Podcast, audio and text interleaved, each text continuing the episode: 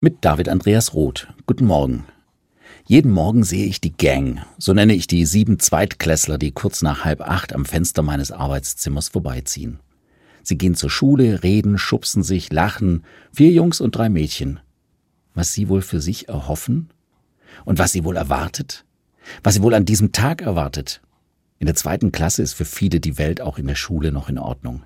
Jeden Tag gibt es Neues zu entdecken, jeden Tag gibt es etwas zu lernen und jeden Tag wird gelacht und gespielt.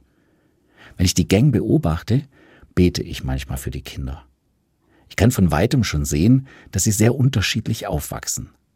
Die Schulranzen und die Jacken, die sie tragen, sind bei den einen funkelnagelneu.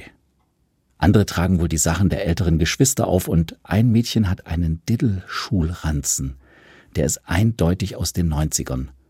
Ist das Vintage oder aus der Kleiderkammer der Diakonie? So unterschiedlich wird es auch sein, was sie erwartet, wenn sie dann wieder nach Hause kommen. Die einen haben ihr eigenes Zimmer, wo sie die Hausaufgaben am höhenverstellbaren Schreibtisch machen, die anderen sind im Mehrbettzimmer mit den Geschwistern. Wenn sie Glück haben, haben sie etwas Ruhe und einen Platz am Wohnzimmertisch, um ihre Hausaufgaben zu machen. Was erwartet sie wohl, die Gang, an diesem Tag und darüber hinaus? Wie wird das Leben dieser Siebenjährigen aussehen, wenn sie erwachsen sind? Was werden sie bis dahin erleben? Was erhoffen sie sich? Welche Werte werden ihnen wichtig sein? In welcher Welt werden sie leben? Wird es wirklich immer heißer? Werden ganze Teile der Welt überschwemmt sein, weil wir den Klimawandel nicht aufgehalten haben?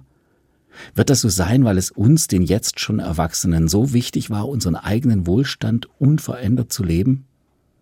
Wenn ich die Gang beobachte, bete ich manchmal für die Kinder. Und ich weiß doch, dass das nicht ausreicht. Werden Sie vertrauen können, wenn Sie denen nicht vertrauen können, die jetzt verantwortlich für Sie und Ihre Zukunft sind?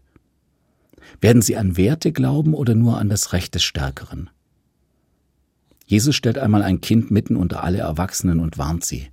Wer auch nur einen von diesen kleinen Menschen vom Vertrauen abhält, der hätte es verdient, mit einem Mühlstein am Hals ins Meer gestürzt zu werden.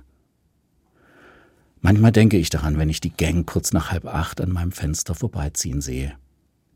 Was sie wohl erhoffen, was sie wohl erwartet und was ich für sie tun kann?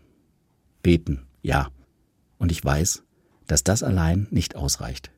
David Andreas Roth, Baptisten Metzingen.